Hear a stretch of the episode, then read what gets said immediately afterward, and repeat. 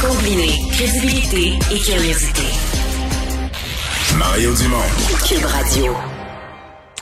Alors Vincent, faisons le point. Pas mal de nouvelles là, qui sont reliées avec la COVID. Bon, un petit peu moins de cas qu'hier au Québec. Moi, toujours dans le même dans le même euh, ordre de grandeur. Ouais, et dans le même bon un peu par rapport à la semaine dernière, 1146 cas, c'est effectivement moins qu'hier, ce qui est une bonne nouvelle. Euh, on était à 902 par contre la semaine dernière euh, jeudi, plus deux décès, moins 12 hospitalisations. Ça c'est peut-être aussi la bonne nouvelle. Euh, on avait vu le trois augmentations en ligne de 10, 10, bon, 10 personnes de plus hospitalisées. Là, on, on, on redescend 227 personnes au total. Soins intensifs plus 1. Donc c'est le scénario au Québec présentement. Et là, euh, ben, dans le monde, on surveille Omicron. Mais, mais dans les ce que je notais, puis je posais, la c'est que les gens, parce que tu sais, tout est moins pire avec la vaccination, donc on, les gens vaccinés attrapent moins la COVID, mais ils l'attrapent quand même. Ils vont beaucoup moins à l'hôpital. Il y en a quand même quelques-uns, surtout les, les plus âgés, les plus malades qui y vont.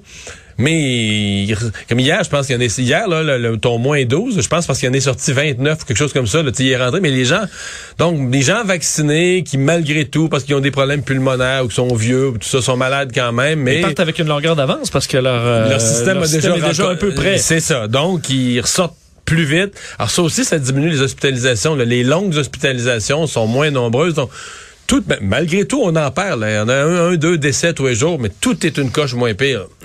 Euh, en Ontario, euh, parce qu'on on surveille la situation et la troisième dose qui va s'imposer, je pense, de plus en plus vite avec les euh, peut-être le variant Omicron, les inquiétudes, la, la nouvelle vague qui euh, bon qui, qui, qui, déferle en Europe. L'Ontario donc annonce élargir la troisième dose pour les 50 ans et plus. Là, on est à 70 chez nous. Est-ce qu'on peut penser que rapidement on va euh, descendre? Possiblement parce que là dès le 13 décembre prochain en Ontario, les 50 ans et plus qui ont eu leur euh, deuxième dose depuis au moins six mois pourront avoir la troisième recommandation euh, de leur, en fait, de la santé publique ontarienne précède donc une, euh, une prise de position du comité consultatif national sur l'immunisation qui pourrait annoncer d'ailleurs des recommandations nouvelles sur la troisième dose demain. Alors c'est peut-être ce qu'attend Québec aussi pour L'Alberta aussi, je pense, a bougé. Mais euh, moi, je m'attends euh, du Québec, puis la rumeur circule, mais je m'attends vraiment là, au moins le personnel de la santé. Puis tu vois, ce matin, il y a des affaires que j'ai sincèrement de la misère à comprendre. Bon, tu regardes partout dans le monde, on dit au bout de six mois, il y a une baisse d'efficacité, ça prend la troisième dose. Le personnel de la santé, ben eux, ils travaillent dedans. Ils sont plus à risque d'être mis en contact avec la COVID que toi puis moi. Là. sais, les gens malades vont les voir, ils travaillent dedans. Oui. Ils sont tous plus que six mois. Là, hier, je parlais à un docteur un microbiologiste, lui il travaille dans le COVID, je pense au euh, à McGill, au. Euh, il fait huit mois, il est rendu à son huitième mois qu'il est vacciné. Fait il est dans la période de baisse d'efficacité. Ben là, semble-t-il que ce qui est en train de convaincre le gouvernement, c'est que là, on voit réapparaître là, du personnel de la santé avec la COVID, il y en a plus. Je pense que cette semaine, il y en a eu 33. Fait que, mais je sais pas. Euh, moi, là, je suis peut-être bizarre, mais j'attends pas le bruit de l'arbre sur mon bumper pour freiner. tu comprends? oui. Je oui. le vois, j'avance, puis là, je sais que, ben là, si je continue un autre deux pieds, ça va faire bang. Fait que j'arrête. Là, tu trouves dis... encore qu'on est un petit peu des fois... Ben, c'est-à-dire que tu dis, là, on, on, c'est comme si on attend de voir du personnel de la santé. Là, on l'a, là. On l'a notre preuve. On attendait de voir du personnel de la santé rattraper la COVID pour dire, ah, regarde, c'est le temps. La dose, de l'efficacité du premier vaccin diminue, des deux premiers vaccins. Mais tu te dis, ben voyons, rendu là, là, parce que le personnel de la santé qui est testé positif, c'est deux semaines en dehors de l'hôpital, on est en pénurie de personnel. Je veux dire, on a-tu vraiment besoin d'une preuve? Partout ailleurs, ils l'ont vu là, que ça baissait au bout d'un certain temps. Qu'est-ce qu'on craint? De quoi on a peur d'aller donner la, la, la, troisième dose? Là? À moins qu'on se fait une vertu de dire, oh, nous, on donne nos troisième doses aux pays pauvres. Mais tu sais, dans les fêtes, on les ouais. a, les doses. Surtout qu'éthiquement, ça passe mieux de dire euh, le personnel de la santé, ben oui, ben nos oui, anges ben gardiens oui, et tout ça. Il y a peut-être moins de pression euh, là-dessus que sur... Euh, bon, alors on verra peut-être cette troisième dose. Je voyais notre collègue Diane Lamar aussi qui réclamait ça aujourd'hui le plus rapidement possible, des doses pour, pour le système de, de, de santé. Les euh, règles ont changé euh, aussi euh, aux États-Unis. euh, pas tout à fait la réciprocité là, pour euh, le, Canada. Là. Non, il y a quand même des euh, encore des points d'interrogation sur ce qu'a annoncé aujourd'hui Joe Biden et le gouvernement américain sur euh, bon de nouvelles restrictions là, face au variant Omicron qui est détecté à quelques endroits aussi aux États-Unis. C'est pas encore ça la grosse vague, mais on voit quand même une montée de cas dans plusieurs États. On voit l'hiver arriver aussi. Alors on veut se préparer, renforcement des exigences donc pour les voyageurs internationaux parce que Joe Biden, Mario, pas annoncé de grands bouleversements pour les Américains. Là. Remboursement des tests à la maison. C'est ça, des, tests euh, euh, réalisés à domicile qui pourront être remboursés par les assurances maladies privées. On attend des détails là-dessus.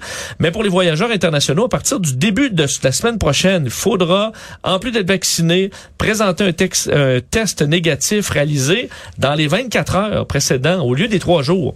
Euh, Mais ça, il y a un vrai enjeu logistique parce que là, ben il va falloir que nos laboratoires au Québec, au Canada, parce que présentement, moi, on me dit que ça peut exister, mais tu vas le payer cher. Là, ben là on parle de 350 dollars si on réussit à trouver ce type de test-là qui arrive très rapidement. Parce qu'il faut que tu passes le test et que tu obtiennes le résultat euh, papier ou, électronique, mais la preuve du résultat dans le 24 heures. tu as ton billet d'avion pour partir pour la Floride, mettons, je donne l'exemple la semaine prochaine. Tu as ton billet d'avion pour partir pour la Floride. Puis là, à partir de l'heure de ton vol, faut que tu t'assures que dans les 24 heures, tu as un test et son résultat. Oui, parce que chez ceux qui voyaient déjà le trois jours, pour certains, là, j'avais euh, des, amis en Europe qui euh, devaient venir au Canada, puis eux, euh, avec des gens qui voyagent beaucoup pour le travail, tu sais, tu trois jours avant le vol, on est quelque part, là, tu, je suis obligé de faire mon test dans cette région-là, mais là, il euh, faut que je reçoive mon résultat euh, ailleurs. Euh, pour certains, ça devient compliqué. Il y a par contre des tests là, rapides en 30 à 60 minutes. Là, ça peut être assez rapide, mais il faut les trouver, il faut que ce soit accessible. Et ça, ça s'ajoute au fait qu'il n'y a pas de mention sur la frontière terrestre aussi, puisqu'on parle de... Mais ça semble pas couvert pour l'instant. Ça semble vraiment être les avions. Mais c'était pas mentionné. Alors, est-ce qu'on peut penser que effectivement on peut euh, continuer de voyager sans ces tests-là euh, en voiture? Et euh, s'ajoute à ça ben là campagne pour essayer de vacciner plus. Là. C'est un peu décourageant aux États-Unis. Dans plusieurs États, on est encore à des 40% de taux de vaccination, même en bas de ça. Euh, et là, on veut vacciner, de sorte que Joe Biden promet des cliniques plus locales de vaccination familiale. Là, tu, sais, tu dis, ça prend, ça prend quoi là? On va tenir la main, avoir un beau centre familial. Euh, c'est moins de 60 des Américains de tous âges qui sont pleinement vaccinés, et ça varie beaucoup dans les États. Euh, donc, on n'est vraiment pas à l'abri d'une vague importante aux États-Unis. Et je pense que c'est ce que Joe Biden euh, craint. Par contre, on n'est pas encore là dans les grandes, grandes mesures euh, très contraignantes à bien des endroits. Euh, alors quand... mais, mais, je reviens avec mon point, parce que nous, cette semaine, M. Duclos a annoncé des mesures pour les vols arrivant au Canada, des tests pour tout le monde, sauf ceux en provenance des États-Unis.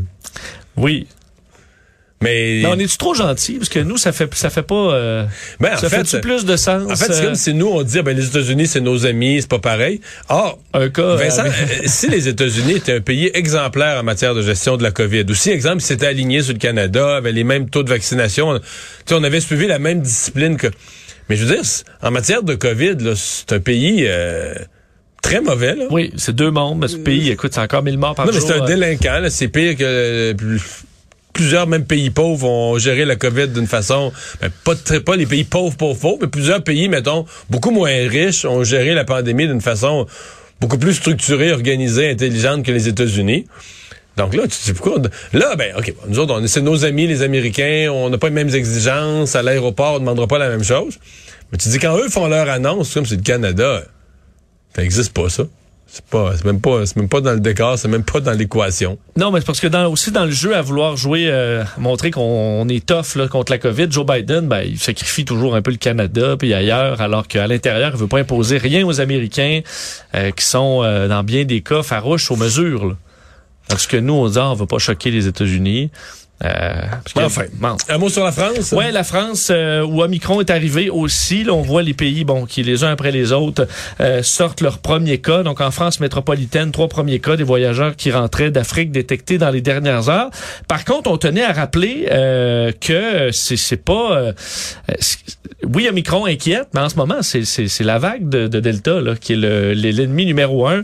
on était là hier dans les 24 dernières heures à 50 000 cas, presque 50 000 cas mercredi vendredi. Une moyenne qui est il y a certaines régions de la France où les hôpitaux commencent à s'en sentir sérieusement.